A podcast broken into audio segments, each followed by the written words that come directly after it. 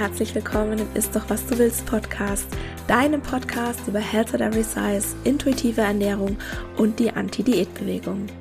Mein Name ist Dr. Anthony Post, ich bin Ernährungswissenschaftlerin, Speakerin und Körperrespektaktivistin und ich möchte dir dabei helfen, Diäten hinter dir zu lassen, damit du endlich Frieden mit dem Essen und deinem Körper schließen kannst. In diesem Podcast sage ich dir nicht, was, wann oder wie viel du essen darfst. Stattdessen geht es darum, wie du Vertrauen, Respekt und Wertschätzung für den eigenen Körper erschaffst und dadurch eine innere Motivation, dich liebevoll um dich selbst zu kümmern und wirklich gesunde Verhaltensweisen zu wählen. Und bevor wir gleich mit der Episode loslegen, noch der Disclaimer. Ein Podcast ist selbstverständlich nie ein Ersatz für eine individuelle medizinische oder psychische Gesundheitsberatung und stellt auch keine Therapeutin-Patientin-Beziehung dar, sondern dient ausschließlich zu Informations- und Bildungszwecken. Wie schön, dass du hier bist und ich wünsche dir viel Spaß beim Anhören. Hallo und herzlich willkommen zu Episode 73. Heute geht es um Ernährungspsychologie und dafür habe ich mir eine Kollegin Schrägstrich Freundin eingeladen, die ganz zufällig Expertin auf dem Gebiet ist. Cornelia Fichtel ist klinische Psychologin und Gesundheitspsychologin mit dem Schwerpunkt Essverhalten und Körpergefühl. Und eines ihrer Herzensthemen ist das achtsame Essen und wir unterhalten uns heute unter anderem darüber, wie sich achtsames Essen von intuitivem Essen unterscheidet und was du konkret tun kannst, um den Genuss am Essen wiederzuentdecken. Liebe Cornelia, herzlich willkommen im Ist doch was du willst Podcast. Ich freue mich so sehr, dass du heute hier bist. Hallo, danke schön. Ich freue mich auch total und gerade die, die Einleitung, es ist so schön oder so ähm, lustig, das zu hören. Also deinen Einleitungstext so über sich selber gesprochen. Äh, total schön. Dankeschön dafür. Sehr gerne. Cornelia, magst du dich noch mal ganz kurz selbst vorstellen? Ich habe jetzt bisschen was angeteasert, aber da gibt's natürlich noch so viel mehr. Wer bist du und was machst du? Ja, also meinen Namen hast du schon erwähnt, Cornelia Fichtel. Ich bin äh, klinische und Gesundheitspsychologin und war ja einige Zeit in, in, im Bereich der Gesundheitsförderung unterwegs. Und in dieser Zeit habe ich ähm, ja viele Erfahrungen gesammelt, die, wo ich, wo ich innerlich gespürt habe, nein, das, das passt für mich nicht, das, das geht so nicht also sehr stark normative Ansätze und auch in einer Klinik für Essstörungen, wo ich mir gedacht habe, na, also irgendwie geht da was in eine falsche Richtung.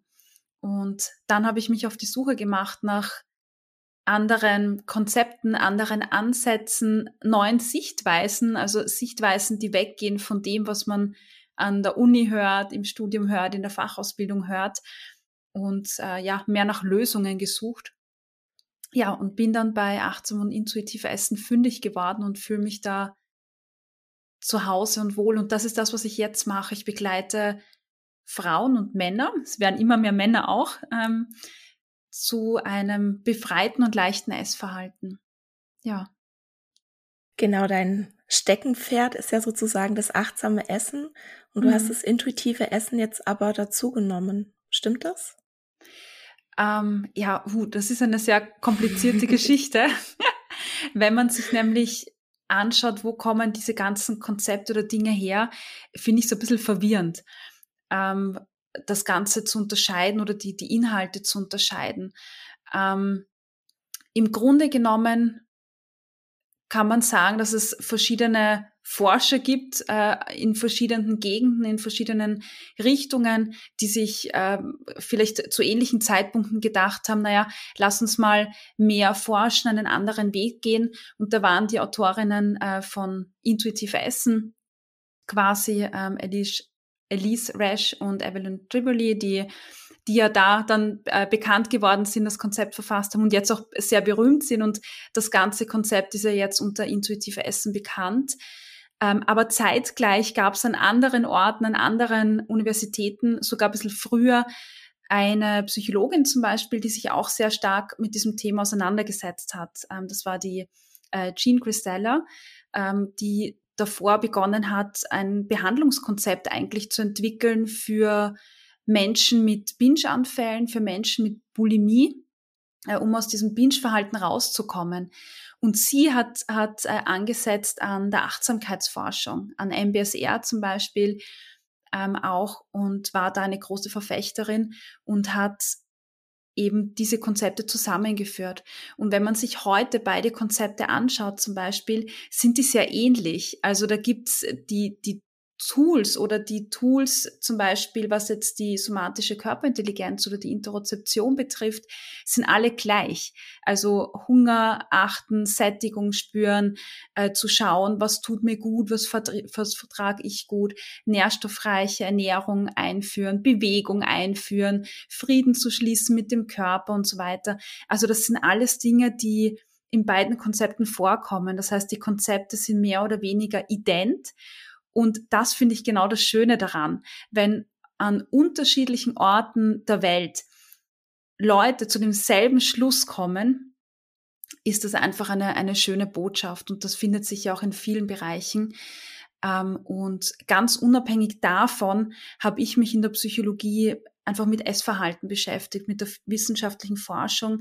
Und ich habe einfach sehr häufig festgestellt oder immer wieder bemerkt, dass, dass wir Menschen Essen als etwas betrachten, was so nebenbei passiert, neben dem Fernseher, neben dem Arbeiten, dass wir ein sehr verkopftes Essverhalten haben, auch ähm, Thema Diäten zum Beispiel, wo ich einfach irgendwelche Empfehlungen befolge, ohne groß drüber nachzudenken, ohne zu schauen, wie geht's mir damit, wie, wie fühlt sich das an.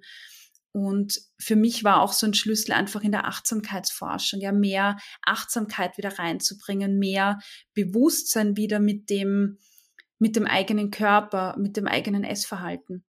Und das war der Grund, warum ich vor vier oder fünf Jahren begonnen habe, einfach das Marshall achtsam Essen um meine Arbeit zu binden, ähm, und wenn man reinschaut, was, was mache ich unter dem Deckmantel achtsam Essen, ist es eine Mischung aus intuitiv Essen, äh, Konzepten aus der Psychologie, die, die einfach da ergänzend dazukommen äh, und, und Achtsamkeit, weil ich einfach ein ganz großer Fan bin der Achtsamkeit. Das war jetzt eine lange Antwort. Es ist völlig okay und ich hack da auch gleich nochmal ein. Was ich nämlich finde, was dich unterscheidet von anderen AnbieterInnen, die achtsames Essen ja ähm, anbieten, Anbieterinnen, die anbieten, super. Genau, also was ich damit sagen will, was dich unterscheidet, ist, dass du eben auch Diätkultur auf dem Schirm hast. Also ich würde behaupten, du kannst achtsames Essen auch einsetzen, um Diät zu halten. Und mhm. acht, also intuitives Essen ist auch immer achtsames Essen, aber achtsames Essen muss nicht unbedingt intuitives Essen sein. Und du hast nämlich so beides aus dem Schirm. Ich habe manchmal so das Gefühl, dass du so das Beste aus beiden Welten oder aus allen drei Welten, weil bei dir kommt ja auch noch die Psychologie dazu, mhm. vereinst in einem ja ganz, ganz tollen Konzept. Dankeschön. Aber du hast es genau auf den Punkt gebracht, also genau so hätte ich es jetzt besser nicht formulieren können. Genau das, das ist es. Ich verbinde diese, diese Konzepte und ähm, ich glaube, dass wir in der heutigen Zeit einfach aus allem etwas mit Abnehmen machen können, weil es lässt sich einfach gut verkaufen. Gell? Und mhm. ähm, gerade Achtsamkeit zum Beispiel, das ist ja ein, ein, ein, ein Bewusstseinszustand oder ein Zustand des jetzt Gewahrseins, in dem ich die Aufmerksamkeit einfach darauf richte, wie geht's mir gerade zum Beispiel oder was ich gerade tue. Und das jetzt mit Abnehmen zu verbinden, ist natürlich einfach ein Marketing-Maschall, das es ja bei Intuitiv Essen leider Gottes auch gibt. Mhm. Und mir sträubt immer die Haare, wenn da irgendwelche Konzepte kommen, die mit Abnehmen zu tun haben, ähm, weil ja, das einfach ganz weit weg geht, gell, vom Kern. Mhm. Du hast auf deinem LinkedIn-Profil den folgenden Satz stehen. Food is an interaction, not an object. Also auf Deutsch, Essen hm. ist eine Interaktion, kein Objekt. Ich glaube, das passt hm. an dieser Stelle sehr, sehr, sehr, sehr gut. ja. Magst du vielleicht nochmal erklären, was du genau damit meinst? Mhm. Ähm, boah, das ist so, da könnte man so viel dazu sagen. Ähm, ich finde, also wir, wir Menschen, wir sind ja nicht einfach da und, und tun etwas, sondern alles, was wir tun, ist einfach Interaktion. Wir, wir, wir also allein wenn ich jetzt an Essen, zum Beispiel an den Essprozess denke, da ist ganz viel Information drin in, in Nährstoffen in der Nahrung, die einfach zum Beispiel äh, viel Information an den Körper liefert und damit verändert sich im Körper wieder die Interaktion. Der Stoffwechsel verändert sich dadurch, äh, der Hormonhaushalt verändert sich dadurch. Das heißt, Essen ist nicht nur ich schaufel was in mich hinein, sondern es passiert etwas. Es passiert etwas in meinem Körper, aber es passiert auch etwas zwischen mir und dem Lebensmittel ähm, dass ich esse oder diese, also ja, zwischen mir und der Speise, sage ich mal. Ich kann eine, eine neutrale Interaktion haben, eine neutrale Beziehung zum Essen oder eine positive. Oder ich kann sie überlagern mit lauter, ja, ich sage jetzt mal, Vorurteilen oder Bewertungen, ähm, wie dass irgendetwas gesünder wäre oder, oder schlechter wäre oder etwas äh, für mich schlecht ist oder ich darf etwas nicht essen. Ähm, und diese Interaktion verändert natürlich alles. Es verändert, wie ich mich fühle, wie, wie das Thema Essen in meinem Alltag wird. Ja, und bei den meisten wird es dann vielleicht zu etwas Schweren, zu etwas, was ständig da ist. Und, und ja, das ist das, was ich mit Interaktion meine. Also es ist nicht einfach nur, ich esse etwas, sondern dieser ganze Prozess, die Interaktion mit Lebensmitteln und ja, das Ganze drumherum. Ich glaube, das vergessen wir häufig, weil, also ich sage immer, wir essen ja alle in einem Kontext. Ne? Oder auch, mm, ja, wenn du ja. jetzt mal das Beispiel nimmst, ein Messer. Du kannst ein Messer dazu benutzen, um jemanden zu erstechen oder um Tomaten zu, zu schneiden. Aber letztendlich ja. ist es nur ein Messer. Das ist ne, nichts Gutes und ja. nichts Schlechtes. Und erst der Kontext oder wie du halt sagst, die Interaktion bestimmt genau. dann, was sozusagen da rauskommt. Und beim Essen ist es ja ganz genauso. Auf jeden Fall. Und das, was, was ich so faszinierend finde, ist, dass diese Interaktion nie, ich, ich verallgemeine das jetzt einfach mal, nie im Fokus steht. Also gerade in den, in den klassischen Beratungen oder in den klassischen Gesprächen über Ernährung jetzt hauptsächlich, fehlt diese komplette, diese ganze Interaktion. Das, was passiert und also das Essverhalten vielleicht, wenn man es jetzt so benennen möchte. Und das finde ich einfach, ja, vielleicht sogar fahrlässig, das nicht zu berücksichtigen, weil das einfach so ein, ein wesentlicher ähm, Part ist. Ich glaube das auch, ja. Ich habe die Hoffnung, dass es schon immer mehr kommt. Ja. Beziehungsweise, ja, natürlich wird auf Verhalten auch geguckt in Ernährungsberatungen. Aber wenn du halt immer diesen Fokus darauf legst, ja, du musst abnehmen, dann kannst du eigentlich diesen Kontext gar nicht, ja, du kannst diesen Kontext gar nicht so neutral gegenüberstehen, wie wenn du es vielleicht mhm. könntest, wenn du jetzt gewichtsneutral beraten würdest. Und da fehlt ja. definitiv noch ganz viel. Und das ist ja vorhin auch angesprochen. Du hast ja früher in, in der Klinik gearbeitet, in einer Unit mhm. für Essstörungen und Adipositas. Und mhm. das war ja sehr einseitig, wie da auch therapiert wurde. Was würdest du denn da heute so aus der Retrospektive raus, was würdest du denn heute mhm. da anders machen? Oder wo siehst du denn da so große, ich nenne es jetzt mal Mankos? Mhm. Ähm, also grundsätzlich muss ich rückblickend auch sagen, das habe ich damals auch so empfunden, dass das Behandlungskonzept in der Klinik, in der ich war, ähm, grandios ist. Also die, die, Leute bekommen dort wirklich sehr viel und äh, sehr viele verschiedene Angebote und es ist wirklich eine ganz, ganz tolle Klinik. Das, was mich so irritiert hat, war die Tatsache, dass dass keine Psychologie dabei war. Also natürlich, es gab Gesprächsgruppen und Skills-Training und Entspannungsgruppen und Stressgruppen oder Stressvorträge äh, oder Workshops. Das ist das Psychologische quasi dabei. Und ich habe mir gedacht, Psychologie kann doch mehr. Also wenn jetzt eine Person da ist mit einer Essstörung zum Beispiel, dann hat die Psychologie so viel mehr zu bieten als, als über ja, jetzt Stress zu reden oder Entspannungsgruppen anzuleiten, sondern da, da fehlt einfach ganz viel. Und gerade diese Beziehung mit Essen, die Diätkultur, das war schon ein Thema, aber eine Einheit von einer Stunde vielleicht. Ja, und dann ist das abgehandelt, das Thema. Aber Diätkultur, wie ich den eigenen Körper sehe, ähm, das, das ist etwas, etwas, das viel mehr Raum einnehmen müsste. Und was mir natürlich auch sehr gefehlt hat, war die Psychologie hinter dem Essverhalten. Das war irgendwie kein Thema. Ähm, es war da mehr so, also es gibt im Speisesaal, ja, das ist total abstrus, ähm, gibt es zwei Tische. Die einen für die Adipositas-Unit, ähm, der zweite für die Essstörung-Unit.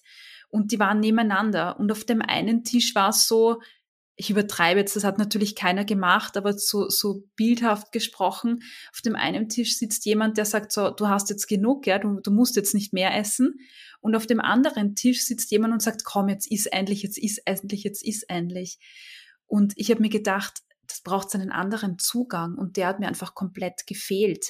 Mal zu schauen, für was steht das Essen oder das Nicht-Essen. Wie kann ich wieder einen Zugang zu zum Essverhalten jetzt auf körperlicher Ebene schaffen. Also Stichwort auch äh, wieder ein Zugang zu Hunger, das Thema Hungergefühl zu thematisieren. Was bedeutet das ähm, auf physischer oder auch psychischer Ebene? Also das sind Themen, die mir einfach total gefehlt haben.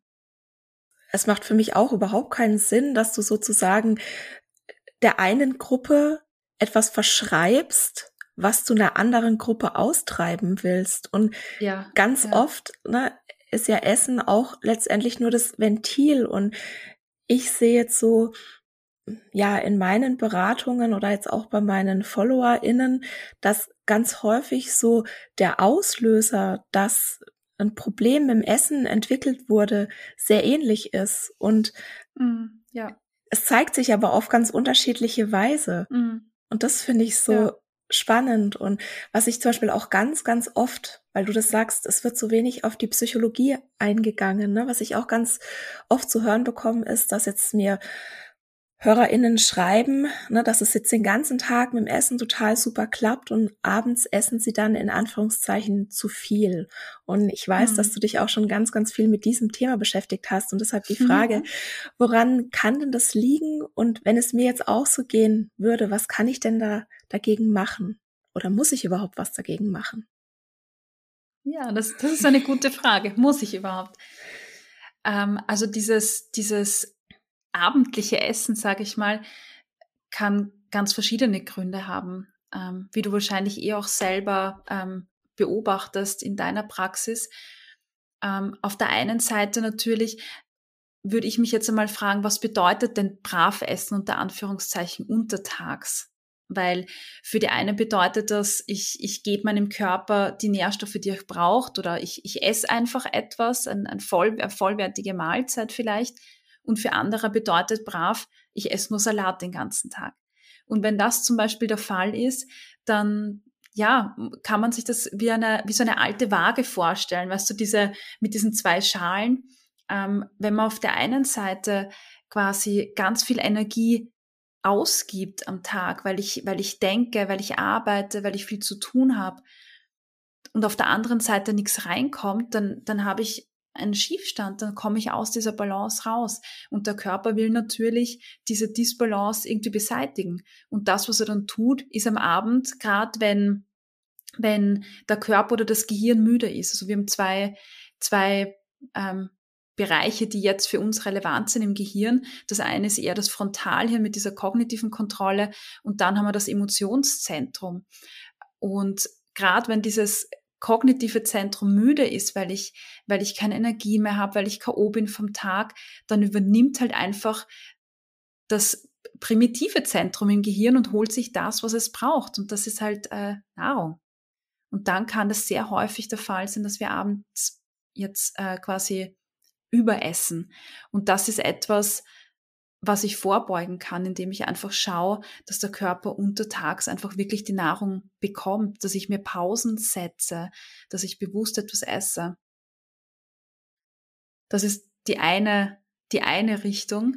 Und wenn es dann zu diesem Überessen kommt, dann ist es einfach so. Warum sollte ich da was unternehmen, wenn der Körper ja das braucht? Also besser ist es einfach präventiv, ähm, ja, etwas zu essen untertags. Und der zweite, die, der zweite große Faktor, der sehr häufig und fast noch häufiger einfach ähm, zu tragen kommt, ist Emotionsregulation. Also wenn ich, wenn ich den ganzen Tag vielleicht wieder ähm, etwas gebe, wenn ich mit Dingen beschäftigt bin, die viel Energie von mir fordern und ich auf der anderen Seite aber wenig Dinge im Alltag drinnen habe, die mir Energie geben im Sinne von ähm, mentale Energie, also Dinge, wo ich runterkommen kann, wo ich meine Energie auflade, wo ich lachen kann, wo ich mich freuen kann, wo ich etwas tue, wo ich sage, da gehe ich komplett auf in der Tätigkeit, dann fehlt das sehr häufig. Und Essen ist etwas, was genau das ersetzen kann. Also wenn ich esse, dann werden die sogenannten Glückshormone ausgeschüttet und die haben verschiedene Wirkungen im Körper. Und einige dieser Wirkungen sind zum Beispiel schmerzlindern, aber auch entspannend, beruhigend. Das heißt, ich fühle mich danach besser, ich kann auch Energie tanken dadurch. Und das ist ein Mechanismus, den den ich einfach extrem häufig beobachte, auch wenn er vielen Personen gar nicht so bewusst ist. Also Essen zu verwenden als Bewältigungstool oder ähm, Regulationsmechanismus, sage ich mal. War das verständlich? Das war super verständlich. Ich glaube, das Problem ist ja auch nicht das Essen an sich, sondern dann diese Schuldgefühle Nein. und die Schamgefühle, die dann danach damit einherkommen, weil wir leben einfach in einer Gesellschaft, wo Schlanksein verehrt wird, wo Schlanksein ja. das Maß aller Dinge ist. Und ich sehe das auch ganz, ganz häufig, gerade so in der Ernährungspsychologie, ne, dieses, wenn wir alle austherapiert sind, wenn wir dann alle alten Glaubenssätze, die uns zurückhalten, aufgelöst haben, wenn wir die Bewältigungsmechanismen ne, übers Essen entdeckt haben und die aufgelöst haben, dann müssen wir ja zum Schluss zwangsläufig schlank dabei rauskommen. Da ist immer so dieses, Natürlich. das habe ich letztes wieder mal gelesen, ne, erst annehmen, dann abnehmen. Sag doch mal dazu was bitte. Ach Gott, ich sag's dir. Ähm, du, also es gibt tatsächlich einen Mechanismus, der in diese Richtung geht, ja, wo wir ja zum Beispiel wissen, wenn wenn es uns schlecht geht, wenn wir unter Anspannung stehen, ähm, dann dann wirkt sich das aufs Essverhalten aus natürlich, ja, dass wir holen uns dann vielleicht mehr Energie übers Essen, haben mehr Lust auf auf energiereiches zum Beispiel aber ich kann doch nicht den Umkehrschluss gehen und sagen, wenn ich jetzt äh, quasi mit mir im Lot bin und alles super ist und ich austherapiert bin, dann, dann verändert sich der Körper. Also ich glaube, das ist es nicht. Das kommt eher von, von dieser Idealvorstellung, die einfach gesellschaftlich in unserem Kopf ist. Also das, was man merkt oder das, was, was man schon beobachten kann, was ich beobachten kann, wenn, wenn es Menschen nicht gut geht, ja, physisch, aber auch psychisch, dann merkt man das, dann äußert sich das einfach auf verschiedenen Ebenen.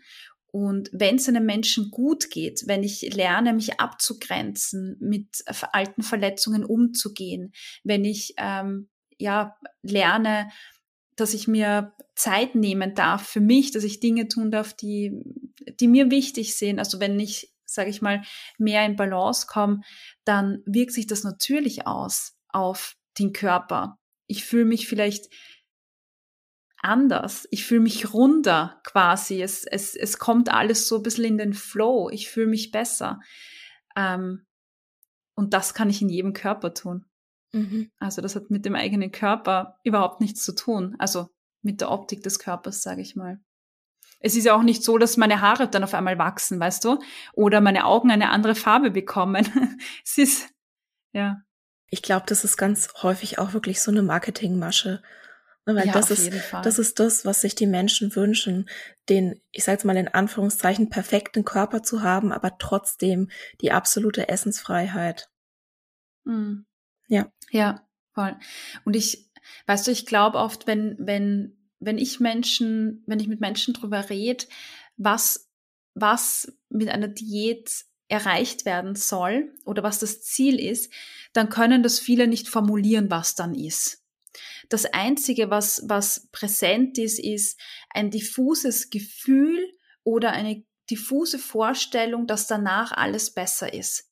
Und wenn man sich fragt, was, wie äußert sich denn dieses besser, dann kommen so Antworten wie, ich fühle mich befreiter und Essen ist kein Thema und ich bin vielleicht glücklicher und ich tue Dinge, die ich gern mache und ich ähm, fühle mich gut in meinem Körper. Das heißt, das sind ja die Dinge, die ich erreichen möchte. Und ich glaube, mit einer Gewichtsabnahme komme ich dahin, was ja de facto nicht richtig ist. Weil auch wenn ich dann 20 Kilo abnehme, bin ich auch nicht glücklicher oder bin ich auch nicht auf einmal ähm, anders. Ja, es verändert sich nichts, solange ich nicht an den Dingen arbeite, um die es wirklich geht.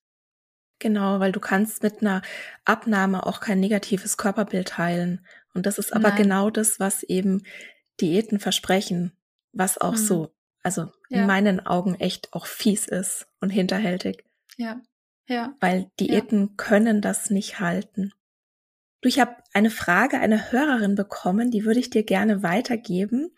Und zwar, die hat mich gefragt, könntest du die psychische Seite der Umstellung auf Health at Every Size und dem intuitiven Essen etwas in, intensiver beleuchten und vielleicht sogar hilfreiche Bewältigungsstrategien an die Hand geben? Und diese psychische Seite, die würde ich dir jetzt mal gerne weitergeben. Also ich denke, dass die Hörerin damit hauptsächlich meint, dass sie sozusagen im Kopf verstanden hat, worum es geht und aber natürlich da auch ganz viele Glaubenssätze sind, mhm. die dann einen zurückhalten, ins Tun zu kommen. Hast mhm. du da mhm. ein paar Anregungen vielleicht für diese Hörerin? Und für alle anderen natürlich auch. Um ins Tun zu kommen, mhm. meinst du? Ja.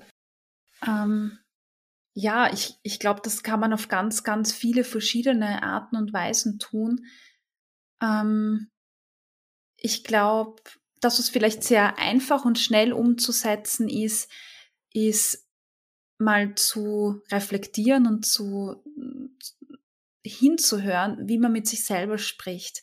Also jeder von uns führt ja, ich sage jetzt mal Selbstgespräche. Also jeder kennt das ja, dass man vielleicht durch die Wohnung rennt und sich denkt, ah, hast das schon wieder vergessen, du bist so botschert. Also diese Selbstgespräche, die man, die man einfach führt.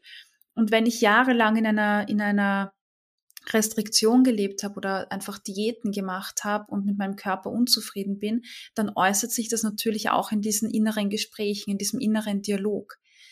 Und ich finde es ganz spannend, diese Dialoge mal aufzuschreiben und zu schauen, ähm, welche Färbung haben denn die, also welcher Ton kommt denn da zwischen den Zeilen durch und sich zu überlegen, ist das etwas, ist das ein, ein Ton oder sind das Wörter, die ich zu meiner besten Freundin sagen würde oder zu meinem Kind? Äh, weil das sind nämlich Menschen, die mir wichtig sind und die werde ich mit Respekt behandeln. Und das ist ja auch eine Sache, Respekt dem Körper gegenüber, ähm, Respekt mir selbst gegenüber. Und wenn ich das mal habe, kann ich mal schauen, okay, wie würde ich denn solche Gespräche umschreiben? Ähm, also einen freundlicheren Ton quasi reinbringen in dieses Gespräch. Und diese Übung kann man kann man am Anfang, finde ich, ganz, ganz gut machen. Also das ist eine Übung, um vielleicht mal so diese innere Sprache mit sich selber, das eigene Gefühl zu verändern. Weil wenn ich mehr respektvolleren Umgang mit mir habe, äußert sich das auch wieder ganz anders. Ich fühle mich anders. Ich fühle mich vielleicht auch bestärkter und traue mich vielleicht den nächsten Schritt zu tun. Also das finde ich eine ganz, ganz wertvolle Sache. Ähm, was ich auch ganz toll finde, sind Affirmationen. Also mit denen arbeite ich persönlich gern. Also Sätze, selbstbestärkende Sätze einfach, zum Beispiel, die ich mir selber aufschreibe, die mir Mut geben, die mir Kraft geben. Also nichts Unrealistisches, sondern etwas, wo ich sage, der Satz fühlt sich für mich gut an. Also was sind Sätze, wenn man zurückdenkt an die letzte Situation, wo man sich selber schlecht gefühlt hat im eigenen Körper zum Beispiel oder äh, ganz ähm, konkret mit den eigenen Beinen oder mit dem Bauch oder als ich gegessen habe in Gesellschaft, was waren da für Themen da? Und dann kommt man vielleicht drauf, ah, okay, ich fühle mich schlecht, wenn ich in Gesellschaft esse oder ich finde meine Oberschenkel schlimm. Da kann ich dann Sätze entwickeln für mich, die mir helfen, vielleicht ein, die Sichtweise zu verändern oder mich bestärken. Weil es wird immer so sein, dass man in alte Verhaltensmuster oder in die Gedanken zurückrutscht, die einfach schon immer da waren oder einfach in den letzten Jahren präsent waren. Und da ist es hilfreich, wenn ich immer wieder Erinnerungen habe, die, die mir helfen, neue meine Gedanken in eine andere Richtung zu lenken, also positiv oder neutraler. Es muss ja nicht positiv sein, aber neutral zumindest zu denken.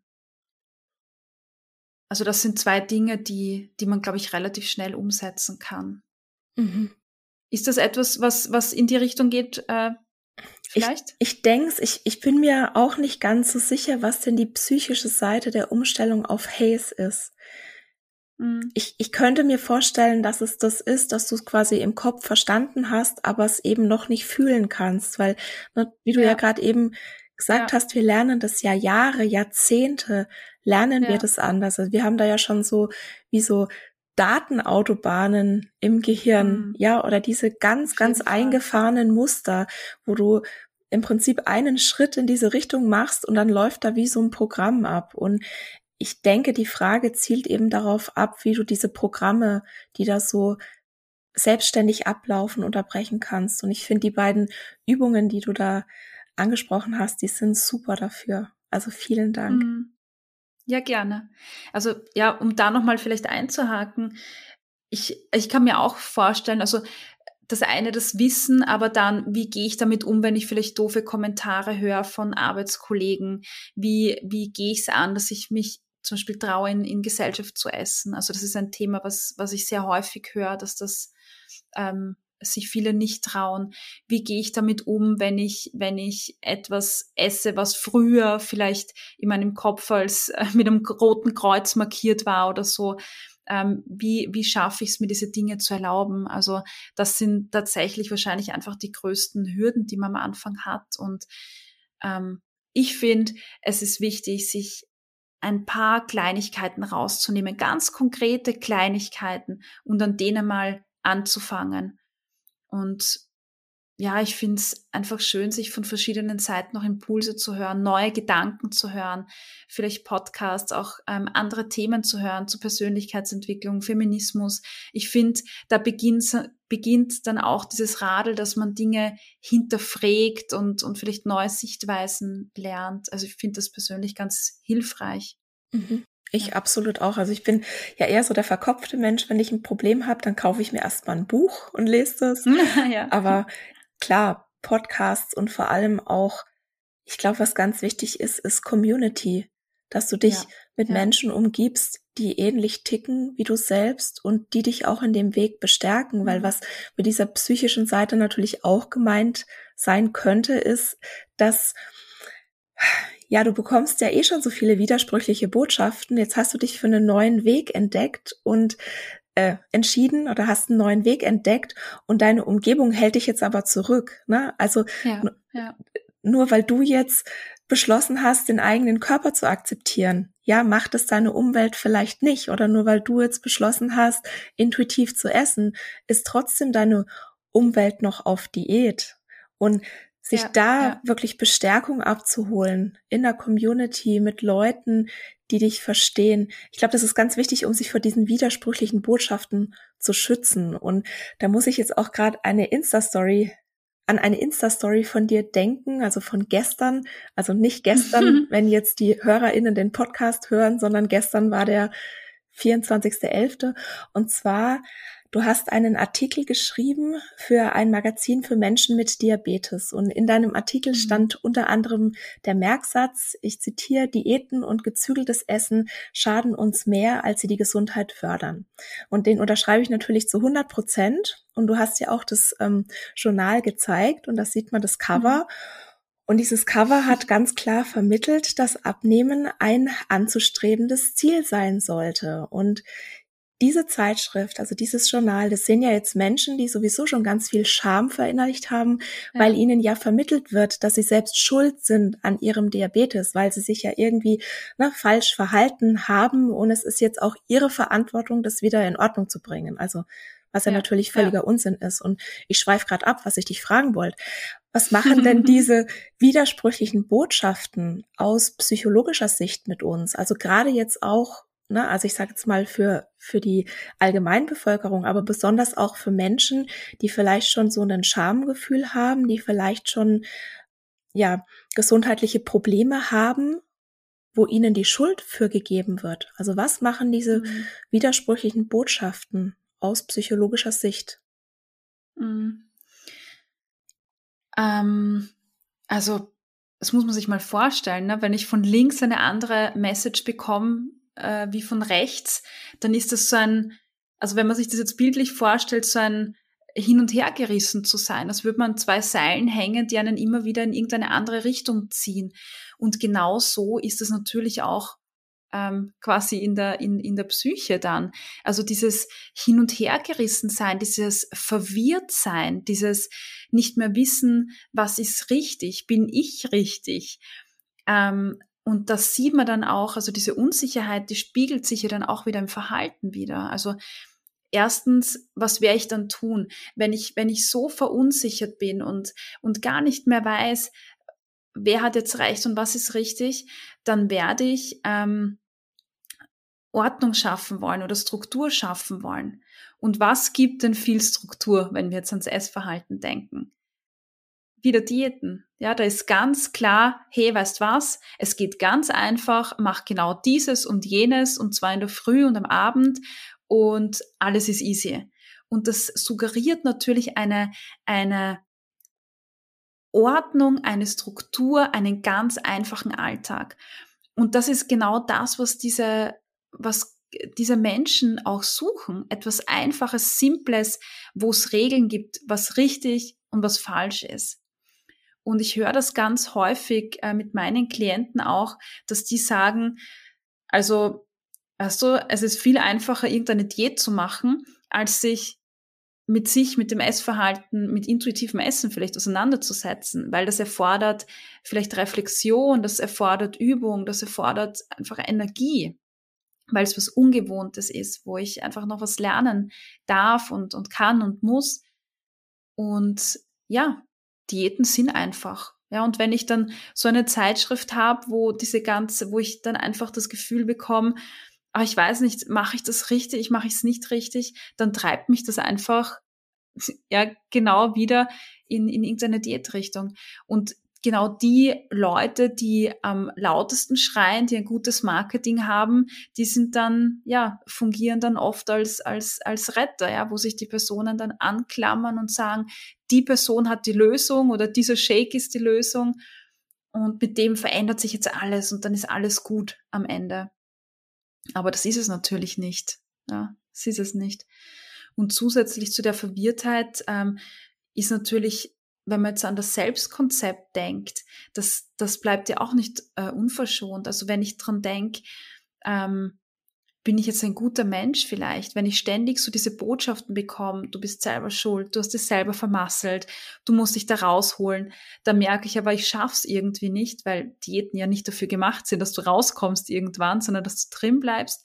Das heißt, auch der eigene Selbstwert, die eigene Selbstsicherheit gerät total durcheinander. Die Leute werden immer unsicherer auch mit sich selber und ähm, in dieser Position ist es dann natürlich schwierig, wenn jemand zu dir sagt, glaub wieder an dich und hör auf deinen Körper.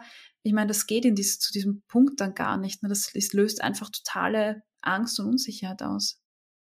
Also was ich halt auch immer denke, ist, nur weil jetzt jemand eine chronische Krankheit hat, ja, helfen Diäten ja trotzdem immer noch nicht. Die funktionieren ja Nein. trotzdem nicht. Die mhm. scheitern ja trotzdem in 95 bis 98 Prozent der Fälle. Und gerade wenn halt auch dem Gewicht dann ja ganz oft die Verantwortung oder die Schuld für irgendeinen Zustand, für irgendeinen Gesundheits- oder Krankheitszustand gegeben wird, dann würde das ja per Definition eigentlich bedeuten, dass wenn wir jemandem eine Diät verschreiben, dass wir das Problem dann ja noch schlimmer machen, weil wir ja mhm. wissen, dass ja. zwei von drei Menschen nach der Diät mehr wiegen als vorher. Also ich sehe da überhaupt keinen Sinn drin. Und was ich aber sehe, ist, dass Menschen, die jetzt eine chronische Krankheit entwickelt haben, einen riesen Leidensdruck haben und dann auch wirklich eher bereit sind, noch mehr ihre Bedürfnisse zu übergehen,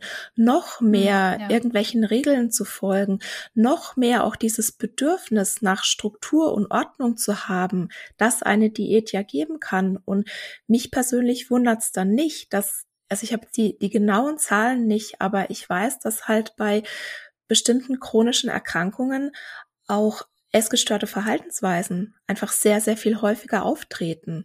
Also, ja, ne, wenn ja. du jetzt an Diabetes denkst oder wenn du an PCOS denkst oder wenn du an Lipödem denkst, weil diesen Menschen wird ja gesagt, wenn du abnimmst, wird alles besser. Das ist wieder ne, so ja. diese diffuse Hoffnung, genau. die du vorhin schon angesprochen hast. Und du musst ja nur, und das ist doch eigentlich ganz leicht, und du brauchst ja nur ein bisschen Willenskraft und dann genau. klappt es. Und Blödsinn ich finde halt, man gibt dem Gewicht eine Verantwortung, die das überhaupt nicht erfüllen kann, weil wir einfach wissen, dass sich am Gewicht nicht die Gesundheit ablesen lässt. In den allermeisten ja. Fällen. Und ja.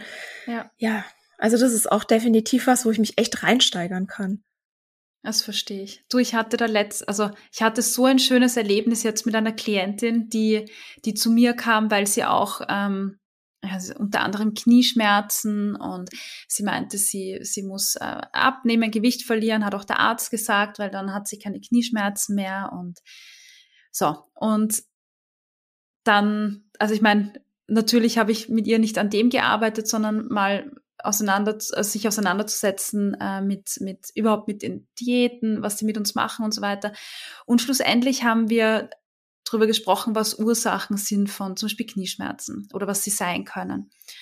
Und der logische Schluss war, okay, vielleicht kann ich ja quasi, keine Ahnung, Muskeln aufbauen, mehr hinausgehen, mehr Bewegung machen, sowas. Und ich hatte jetzt, es war schon vor vielen, vielen Wochen und ich hatte ein Gespräch vor kurzem mit ihr. Und sie sagt, du, ich war so spannend, also ich, äh, es hat sich so viel verändert. Ich habe keine Knieschmerzen mehr. Ich gehe regelmäßig im Fitnesscenter, um, um gerade die Muskulatur ums Knie und bei den Beinen zu stärken. Und mein Essverhalten ist, ist leichter. Und dann war sie vor der Waage und hat gesagt, weißt du, ich war so neugierig, weil ich jetzt wissen wollte, was, was sich gewichtstechnisch getan hat, weil ich mich so viel besser fühle und weil die Knieschmerzen weg sind. Und sie hat gesagt, weißt du, ich hatte zwei Optionen. Die eine Option ist, ähm, ich habe abgenommen, was ja, ja okay wäre. Und die zweite Option wäre, ich habe nicht abgenommen und habe den Beweis, dass wenn ich zum Beispiel Muskeln aufbaue, die Knieschmerzen auch weggehen und dass die Knieschmerzen nichts mit dem Gewicht zu tun haben, sondern vielleicht mit der schwachen Muskulatur oder was auch immer. Da gibt es ja viele Gründe. Und sie ist auf die Waage gestiegen und ihr Gewicht war genau gleich und sie hat über das gesamte Gesicht gestrahlt und gesagt, weißt du, ich weiß, was ich für meinen Körper tun kann, um ihn zu unterstützen. Und ich fand, ich fand das so schön, diese, dass sie diese Erfahrung so geteilt hat und das ist das, worum es geht. Ja, dass ich, äh, wenn es um Gesundheit geht, erstens mal, was ist das? Aber mal zu schauen, was ist denn mein Thema und wie kann ich meinem Körper da wirklich helfen? Ähm, ja, und Diäten sind es halt nicht, gell, so wie du gesagt hast. Ich finde es so schön, dass du das jetzt auch mit uns teilst, weil das sind genau die Geschichten, die eigentlich so ein riesen Marketing bräuchten, wenn du mich fragst. Hm. Weil es sind, es sind einfach genau diese Geschichten, weil ganz viele Menschen, ne, die haben die haben dann irgendein gesundheitliches Problem und dann sagt vielleicht der Arzt, die Ärztin, ne, du musst abnehmen oder sie müssen abnehmen und mach dies und mach jenes und eine Gewichtsabnahme, die geschieht ja auch immer in einem Kontext, in der Interaktion. Und du weißt halt immer nicht genau, was dann die Menschen machen. Weißt du, vielleicht bewegen die sich mehr, vielleicht bauen die Muskulatur auf, vielleicht mhm. arbeiten die an ihrem Stressmanagement. Ja, und vielleicht schlafen die mehr. Also es gibt da ja so viele Möglichkeiten oder vielleicht ernähren die sich auch abwechslungsreicher, weil sie mhm. einfach sich mehr Gedanken über die Zusammenstellung ihrer Mahlzeiten machen.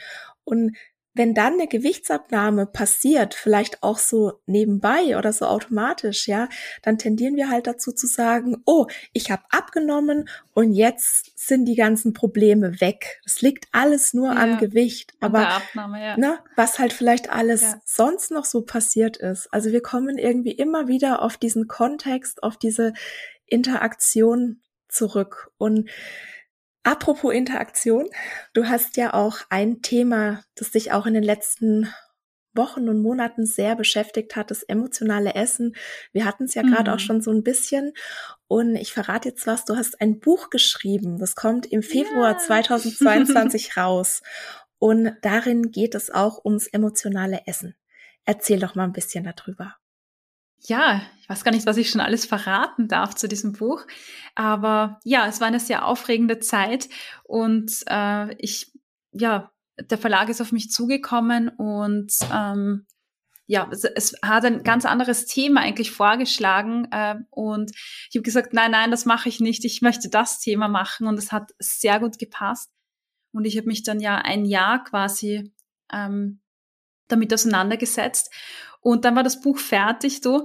Und dann kam Corona. So. Und dann ist die Veröffentlichung vom Buch einfach verlegt worden, weil ja Corona einfach zahlreiche Auswirkungen hat, auch auf den Handel. Und das Witzige, ich habe dann nach einiger Zeit das Buch nochmal ähm, durchgelesen, weil dann gab es das Lektorat. Und beim Durchlesen habe ich mir gedacht, okay, nee, also nochmal anders. Und ähm, das war total spannend, weil ich in dem ganzen Jahr einfach selber mich so entwickelt habe und, und viele ja, neue Impulse aufgeschnappt habe. Und es ist für mich total spannend, dass man, dass man, ja, dass das Buch einfach immer so ein Teil von einem ist quasi und sich mit, mit dir selber verändert. Ja, und jetzt ist es fertig. Und es geht in dem Buch drum, ja, um Essen, um emotionales Essen. Und mir war ganz wichtig am Anfang vom Buch, in Frage zu stellen, ob emotionales Essen wirklich schlecht ist. Oder ob das vielleicht ein, ob es nur deshalb so schlecht ist, weil wir in dieser Diätkultur leben, wo einfach jegliches Essen ohne physischen Hunger einfach ja wie eine Ausgeburt des Teufels behandelt wird und deshalb auch überall diese Tipps, ne, emotionales Essen loswerden und äh, du willst das nicht und so weiter. Ja, und damit habe ich mich auseinandergesetzt ähm, und ja, gehe dann im weiteren Verlauf des Buchs auf eigentlich die wirklichen Dinge ein, die uns stören. Äh, und zwar Heißhunger unter anderem und Essdrang und beleuchte diese zwei Themen. Und ja, ich glaube, mehr darf ich jetzt mal nicht verraten zu diesem Buch. äh, genau, aber es gibt ganz viel, ganz viel Input äh, zu diesen Themen und es gibt auch zwei komplette Praxiskapitel, wo wirklich ganz, ganz viele Übungen von mir vorgestellt werden, ganz viele Impulse, wo man weitergehen kann, weil es für mich auch total wichtig war, äh, nicht ein Thema anzuschneiden und zu sagen, so, und damit ist es erledigt, sondern auch vielleicht Verweise zu geben, wo kann ich weiterlesen, was sind die Themen, die da in dem Zusammenhang wichtig sind. Und ja, sehr, sehr spannend auf jeden Fall. Also ich freue mich sehr auf das Buch, weil es einfach so ein wichtiges Thema ist und weil ich mir also sicher bin, dass ich da auch ganz viel rausziehen kann und man kann es, glaube ich, auch schon vorbestellen, oder? Man kann es schon vorbestellen, am besten auf der Seite vom Verlag natürlich äh, oder im Buchhandel ähm, des Vertrauens. Das wären natürlich die besten zwei Optionen. Ja, wie heißt und, das Buch ja. eigentlich? Das haben wir jetzt gar nicht gesagt, oder? Stimmt, das Buch heißt Food Feelings. das, äh, ja, Food Feelings, weil das ganz gut beschreibt, so diese Momente, wo man sich denkt, boah, ich brauche jetzt einfach Schokolade zum Beispiel, dieses Thema, genau, und äh, setzt sich, wie, das, wie der Titel schon sagt, einfach ganz stark damit auseinander, wo, woher dieser Essdrang kommt, den wir haben, ja, was es für Ursachen dafür gibt und wie wir den ablegen können. Also ein Thema, das vielleicht jetzt auch von psychologischer Seite ähm, nicht wirklich häufig behandelt wird. Und der Verlag ist äh, Kremmer und Scheriau. Das heißt, dort auf der Website kann man vorbestellen oder einfach im Buchhandel mhm. des Vertrauens. Food Feelings. Kann es auch sehr gerne verlinken. Dankeschön. Worüber aus meiner Sicht auch viel zu wenig gesprochen wird heutzutage ist der Genuss. Also mm, ja. ne, den Genuss am Essen wieder zu entdecken und im Kopf versteht man das ja ganz schnell. Also wenn man mit der intuitiven Ernährung anfängt, da ist ja auch eines der Prinzipien, den Genuss wieder entdecken.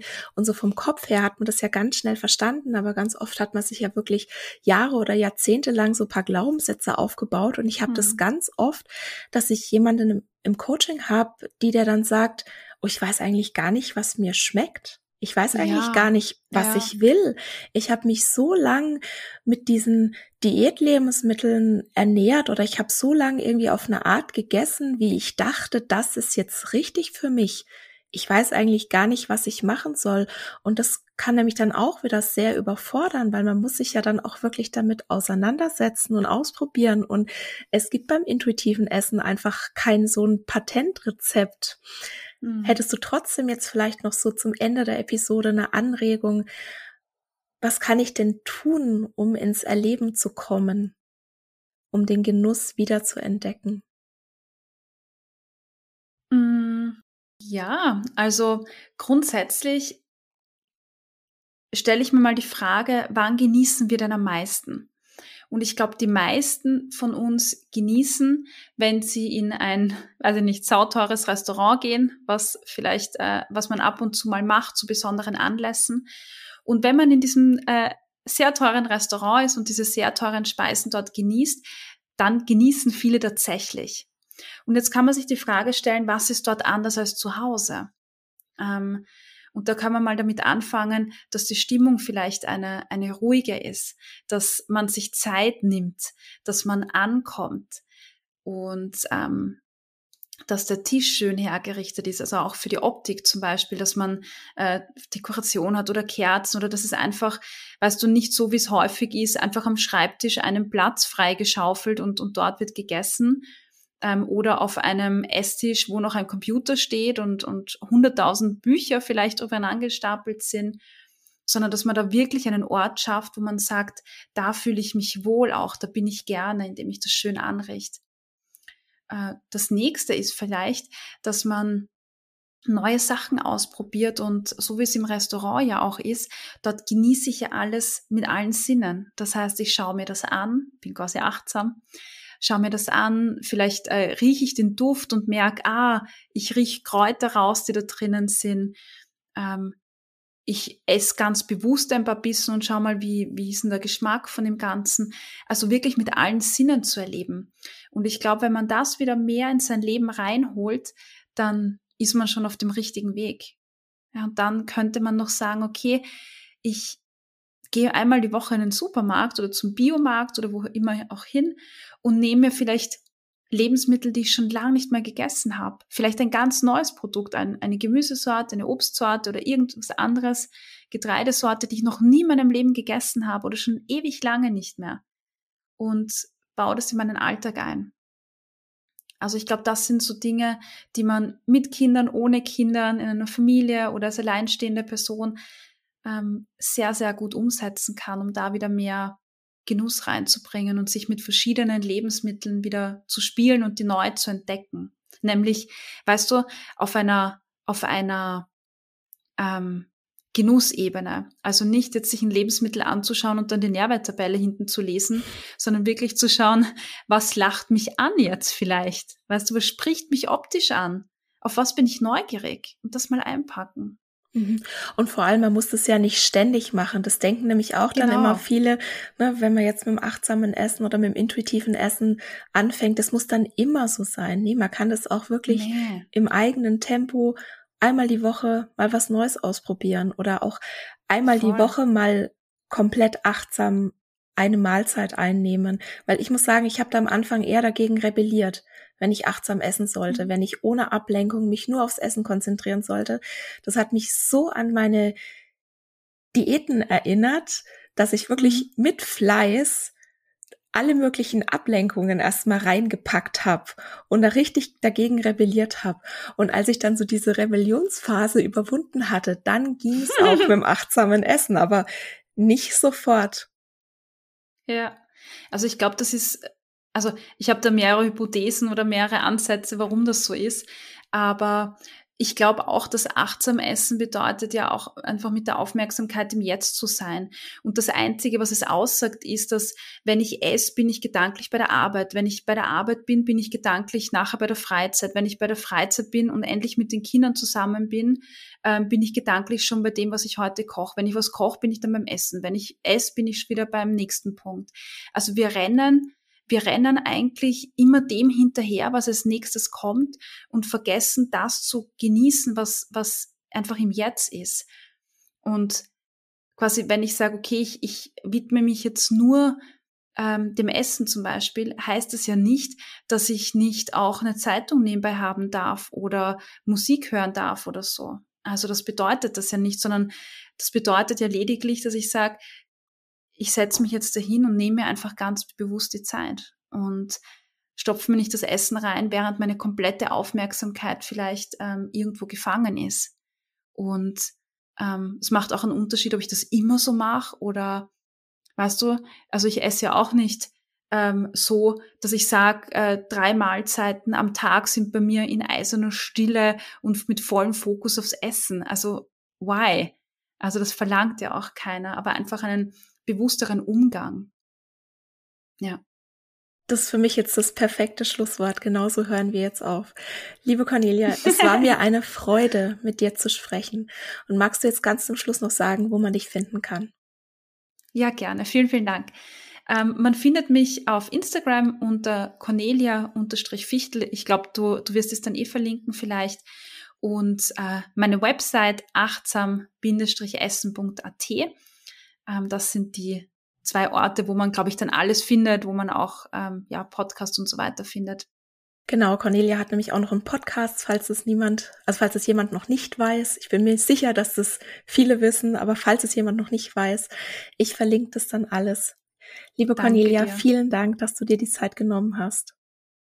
Ich sag danke für die Einladung und ähm, auch danke an ja an deinem Podcast, an das, was du machst, weil ich glaube, weißt du, wir können gar nicht ähm, zu viele sein, weil dieses Thema einfach von so vielen verschiedenen Perspektiven beleuchtet äh, gehört und hinterfragt gehört und ja, einfach, glaube ich, so viele neue Impulse raus müssen in die Welt. Und finde ich cool und schön, da auch gemeinsam auf einer Ebene zusammenarbeiten zu können und zu sagen, ähm, ja, man, man, man teilt seine Erfahrung und seine Leidenschaft.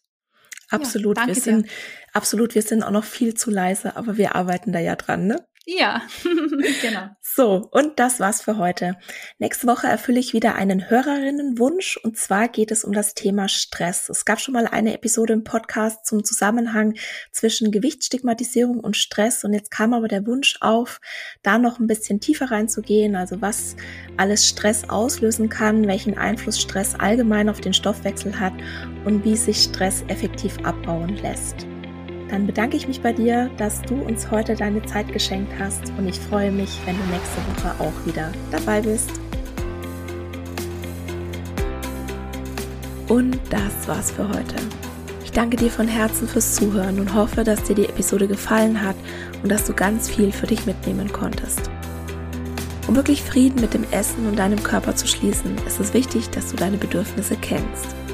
Eine Diät scheint auf den ersten Blick eine gute Möglichkeit zu sein, das eigene Bedürfnis nach Sicherheit und Kontrolle zu befriedigen. Ganz nach dem Motto, indem ich mein Essverhalten kontrolliere, habe ich auch mich selbst und mein Leben im Griff. Das ist aber ein Trugschluss. Tatsächlich gefährden Diäten und ganz allgemein Essensregeln die Erfüllung deiner Bedürfnisse. Warum das so ist und was du stattdessen tun kannst, das erfährst du im neuen Freebie Bedürfnisfinder das du dir ab sofort kostenlos auf meiner Homepage www.antonipost.de herunterladen kannst.